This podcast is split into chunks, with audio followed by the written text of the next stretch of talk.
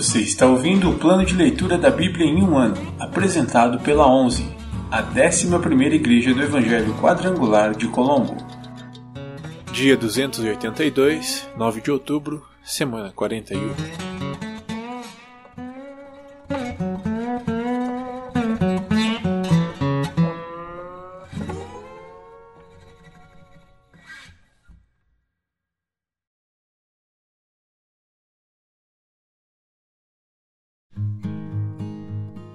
Apocalipse, capítulo 9 A quinta trombeta atrás o primeiro terror. O quinto anjo tocou sua trombeta, e viu uma estrela que havia caído do céu sobre a terra. E lhe foi dada a chave para o poço do abismo. Quando o poço foi aberto, dele saiu fumaça como de uma imensa fornalha, e a luz do sol e o ar escureceram com a fumaça. Então da fumaça saíram gafanhotos que desceram sobre a terra e lhes foi dado o poder para ferroarem como escorpiões. Receberam ordens para não danificar a vegetação, nem as plantas, nem as árvores, mas apenas as pessoas que não tivessem o selo de Deus na testa. Também lhes foi ordenado que não as matassem, mas que as atormentassem por cinco meses, com dor como a da ferroada do escorpião. Naqueles dias, as pessoas procurarão a morte, mas não a encontrarão. Desejarão morrer, mas a morte fugirá delas. Os gafanhotos pareciam cavalos preparados para a batalha. Tinham na cabeça algo semelhante a coroas de ouro, e o rosto parecia humano. Os cabelos eram como os de mulher, e os dentes como os de leão. Vestiam uma coraça semelhante ao ferro, e suas asas rugiam como um exército de carruagens correndo para a batalha. Tinham caudas que ferroavam como escorpiões, e por cinco meses tiveram poder para atormentar as pessoas. Seu rei é o anjo do abismo, seu nome em hebraico é Abaddon e em grego Apolion. O primeiro terror passou, mas ainda vem outros dois. A sexta trombeta atrás o segundo terror. O sexto anjo tocou sua trombeta e ouviu uma voz que vinha das quatro pontas do altar de ouro que está na presença de Deus.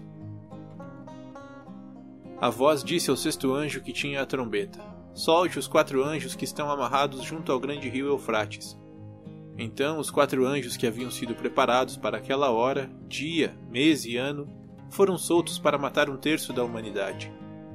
Ouvi que seu exército era constituído de 200 milhões de soldados a cavalo. Em minha visão, vi os cavalos e os cavaleiros montados neles. Os cavaleiros usavam couraças vermelhas, azul escuras e amarelas. Os cavalos tinham cabeças como as de leão, e da boca lhes saíam fogo, fumaça e enxofre. Um terço da humanidade foi morto por estas três pragas que saíam da boca dos cavalos: fogo, fumaça e enxofre. O poder dos cavalos estava na boca e na cauda, pois a cauda tinha cabeças como de serpente, com as quais feriam as pessoas. Aqueles que não morreram dessas pragas ainda se recusaram a arrepender-se de seus atos perversos. Continuaram a adorar demônios e ídolos feitos de ouro, prata, bronze, pedra e madeira. Ídolos que não podem ver, nem ouvir, nem andar e não se arrependeram de seus assassinatos, sua feitiçaria, sua imoralidade sexual e seus roubos.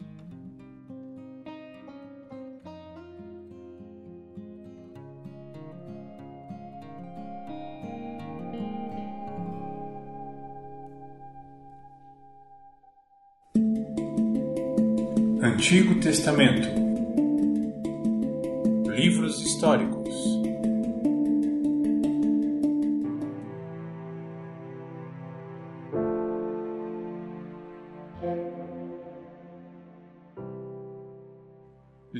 Neemias, capítulo 12 A lista dos sacerdotes e dos levitas. Os sacerdotes e levitas que regressaram com Zorobabel, filho de Sealtiel, e com Jesua, o sumo sacerdote, foram Seraías, Jeremias, Esdras, Amarias, Maluque, Atus, Secanias, Arim, Meremote, Ido, Gineton, Abias, Miniamim, Moadias, Bilga, Semaías, Joiaribe, Gedaías, Salu, Amoque, Ilquias e Gedaías. Esses foram os líderes dos sacerdotes e seus companheiros nos dias de Jesua. Os levitas que regressaram com eles foram Jesua, Binui, Cadmiel, Serebias, Judá e também Matanias. que, com seus companheiros, era encarregado dos cânticos de ação de graças. Seus companheiros, Baquebúquias e Uni, ficavam em frente deles durante o culto. O sumo sacerdote Jesua gerou Joiaquim. Joiaquim gerou Eliasibe. Eliasibe gerou Joiada. Joiada gerou Joanã. Joanã gerou Jádua. Quando Joiaquim era sumo sacerdote, os chefes das famílias dos sacerdotes foram Meraías, chefe da família de Seraías, Ananias, chefe da família de Jeremias, Mesulão, chefe da família de Esdras, Joanã, chefe da família de Amarias, Jonatas, chefe da família de Maluque, José, chefe da família de Secanias, Adna, chefe da família de Arim, Eucai, chefe da família de Meremote, Zacarias, chefe da família de Ido, Mesulão, chefe da família de Gineton, Zicre, chefe da família de Abias, um chefe da família de Miniamim, Piltai, chefe da família de Moadias, Samua, chefe da família de Bilga, Jonatas, chefe da família de Semaías, Matenai, chefe da família de Joiaribe, Uzi, chefe da família de Gedaías, Calai, chefe da família de Salu, Eber, chefe da família de Amoque, Asabias, chefe da família de Uquias, Netanel, chefe da família de Gedaías. Nos dias de Eliasibe, Joiada, Joanã e Jádua, manteve-se um registro dos chefes das famílias dos levitas. Durante o reinado de Dario, o persa, manteve-se um registro dos sacerdotes. Até os dias de Joanã, neto de Eliasibe, manteve-se um registro dos chefes das famílias dos levitas no livro da história. Estes foram os chefes das famílias dos levitas: Asabias, Serebias, Jesua, Binui, Cadmiel e outros companheiros que ficavam em frente deles durante as cerimônias de louvor e ação de graças. Um lado respondia ao outro, conforme ordenado por Davi, homem de Deus. Matanias, Baquebúquias, Obadias, Mesulão, Talmon e Acube eram os guardas das portas encarregados dos depósitos junto às portas.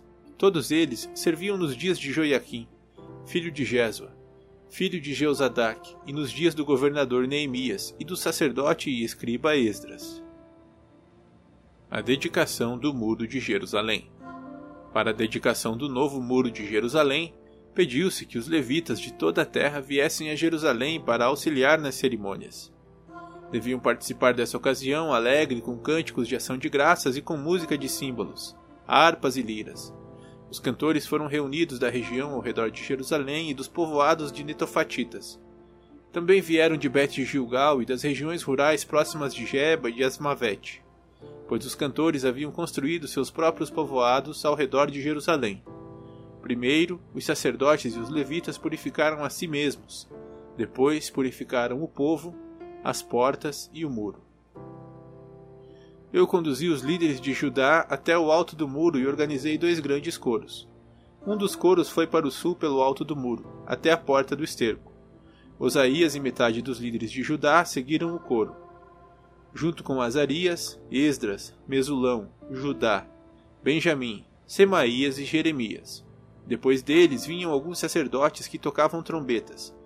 Zacarias, filho de Jonatas, filho de Semaías, filho de Matanias, filho de Micaías, filho de Zacur, descendente de Asaf. Os companheiros de Zacarias eram Semaías, Azarel, Milalai, Gilalai, Maai, Natanael, Judá e Anani. Eles tocavam os instrumentos musicais prescritos por Davi, homem de Deus, o escriba Esdras ia à frente deles. Quando chegaram à porta da fonte, foram em frente e subiram pelos degraus que levavam até a cidade de Davi. Passaram pela casa de Davi e, de lá, foram até a porta das águas a leste. O segundo coro foi para o norte, no sentido oposto, para encontrar-se com o primeiro coro.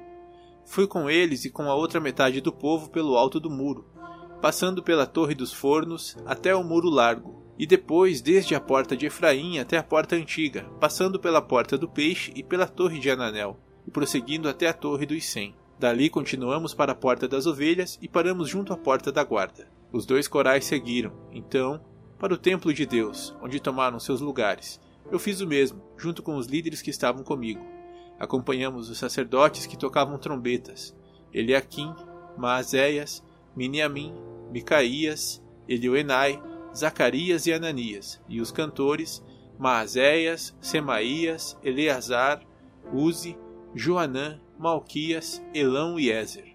Eles tocavam e cantavam bem alto, sob a direção de Jezraías. Naquele dia alegre foram oferecidos muitos sacrifícios, pois Deus tinha dado ao povo motivo para se alegrar.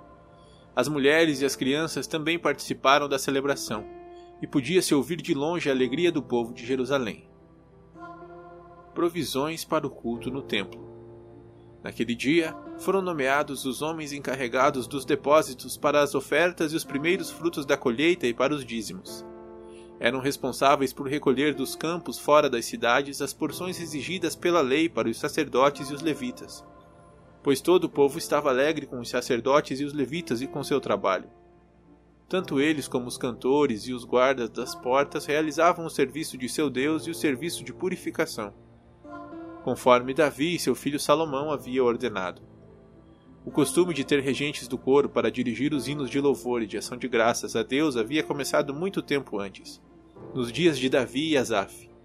Por isso, agora, nos dias de Zorobabel e de Neemias, todo Israel trazia uma provisão diária de alimentos para os cantores, os guardas das portas e os levitas. Os levitas, por sua vez, entregavam uma porção daquilo que recebiam aos sacerdotes, os descendentes de Arão.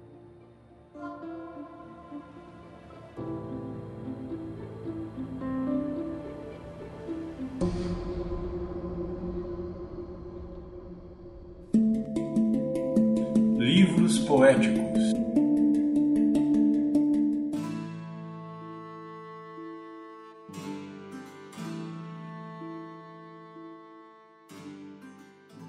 Livro de Salmos, capítulo 104, versículos do 1 ao 23.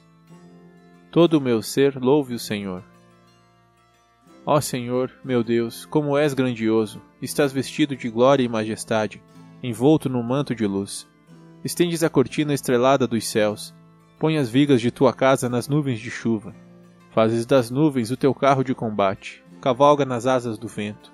Os ventos são teus mensageiros, e as chamas de fogo teus servos. Firmaste o mundo sobre seus alicerces, para que jamais seja abalado. Vestiste a terra com torrentes de água, com água que cobriu até os montes. Por tua ordem, as águas fugiram, ao som de teu trovão, saíram correndo. Montes se ergueram e vales afundaram, ao nível que tu decretaste. Estabeleceste um limite para as águas, para que nunca mais cobrissem a terra. Fazem as fontes derramarem água nos vales, e os riachos correm entre os montes.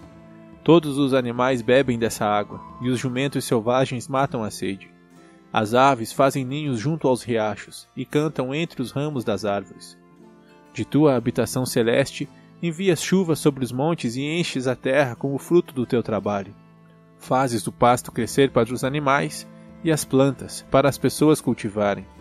Permites que, da terra, colham seu alimento, vinho para alegrar o coração, azeite para fazer brilhar a pele, pão para dar forças. As árvores do Senhor são bem cuidadas, os cedros do Líbano que ele plantou. Nelas as aves fazem seus ninhos, nos ciprestes as cegonhas têm seu lar. No alto dos montes vivem as cabras selvagens, nas rochas se escondem os coelhos silvestres. Fizeste a lua para marcar as estações, e o sol sabe a hora de se pôr. Envias a escuridão e se faz noite, quando vagueiam os animais do bosque. Os leões jovens rugem por sua presa. Saem à procura do alimento que Deus lhes provê. Ao amanhecer, eles se recolhem, voltam à toca para descansar. Então as pessoas saem para o serviço, onde trabalham até o entardecer.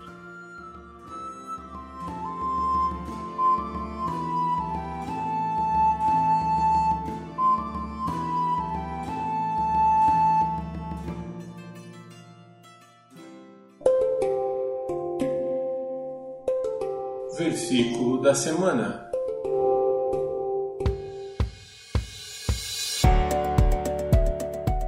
Aqui está a paciência dos santos.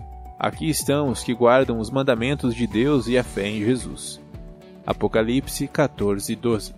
Aqui está a paciência dos santos. Aqui estão os que guardam os mandamentos de Deus e a fé em Jesus. Apocalipse 14, 12. Aqui está a paciência dos santos. Aqui estão os que guardam os mandamentos de Deus e a fé em Jesus. Apocalipse 14, 12.